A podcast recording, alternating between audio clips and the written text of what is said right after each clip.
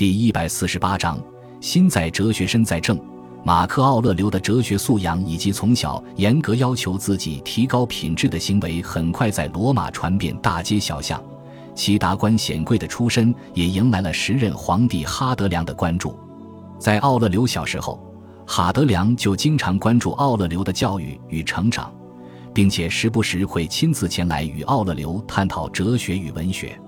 哈德良感慨于奥勒留的性格。还给他起了个外号，叫“最正经的人”。哈德良从奥勒留小时候起便对其寄予厚望，毕竟一个品质高尚、自我要求严格且责任心强的人是罗马人心中的理想政客。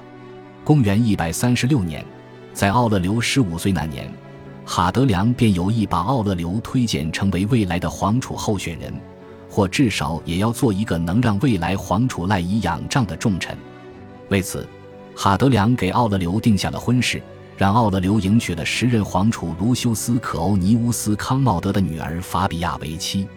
不过，由于两年后皇储卢修斯便因病去世，奥勒留虽然与法比亚订婚，但是尚未完婚，于是这场政治联姻也就不了了之。此时年仅十七岁的奥勒留对权力与政治毫无兴趣，虽然没有办法拒绝哈德良的安排。但是其大部分的时间依然倾注于哲学研究上，所以婚姻的作废反倒让奥勒留松了口气。然而事与愿违的是，奥勒留随后便又被安排进了皇储的位置。公元一百三十八年，哈德良收养安敦尼庇护为继承人，同时安敦尼庇护收养了十七岁的奥勒留与年仅八岁的维鲁斯为皇储。这样算下来，奥勒留也是哈德良的孙子了。所以，自然也与哈德良算作一家人。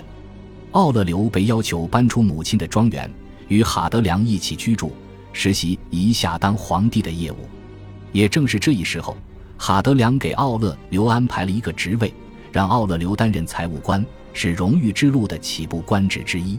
对于皇储一事，奥勒留表现出了极大的抵触。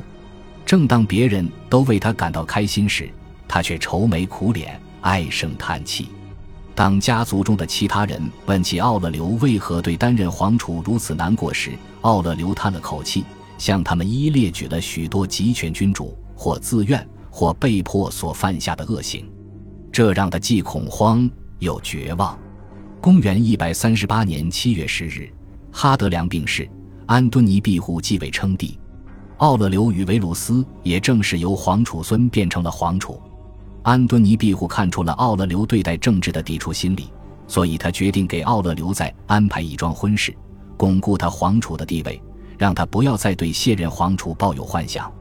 他在继位后不久，给奥勒留定了一桩新的婚事，女方是安敦尼庇护自己的女儿小福斯提娜，二人日后于公元一百四十五年完婚。公元一百四十年，奥勒留与小福斯提娜订婚后的第二年。安敦尼庇护便直接破格把奥勒留升任成了执政官，并且授予其凯撒的头衔。至此，奥勒留被死死地绑在了皇储的位置上，只能用闲暇之余和平日的朋友们探讨哲学。日后，尽管奥勒留屡次想要拒绝，但是安敦尼庇护仍然一直在给奥勒留安排职务。毕竟，从奥勒留担任皇储的那一刻起，这就是必须承担的责任与义务。奥勒留先是在皇宫和内阁任职，而后又于公元一百四十五年第二次担任执政官。奥勒留对于政务感到身心俱疲，同时也对哲学研究与哲学家生活充满渴望。两者冲突之下，他的情绪一度十分萎靡不振。为此，奥勒留曾一度在自己的日记《沉思录》中安慰自己：“人的灵魂是被思绪所渲染的，让我用这一系列的思绪来为我的灵魂上色。”只要一个地方能让人生活，人就能生活得很好。如果他必须活在皇宫里，那么他也一定可以在皇宫内活得很好。考虑到世间万物的存在皆为合理，那么既然存在，便会有一个被推动后前进的方向，而这事物注定的结局，必定也是在他所被推动的方向结束的地方，也往往能证明事物本身好的一面。公元一百五十三年。另一位皇储维鲁斯二十三岁时，安敦尼庇护开始给维鲁斯逐渐授予重任，这也让奥勒留感受到了一点轻松。维鲁斯于公元一百六十一年与奥勒留一同担任执政官，并与奥勒留一同合作，开始逐渐从安敦尼庇护手上交接权力。维鲁斯与奥勒留联手担任执政官的同年，安敦尼庇护去世，享年七十四岁。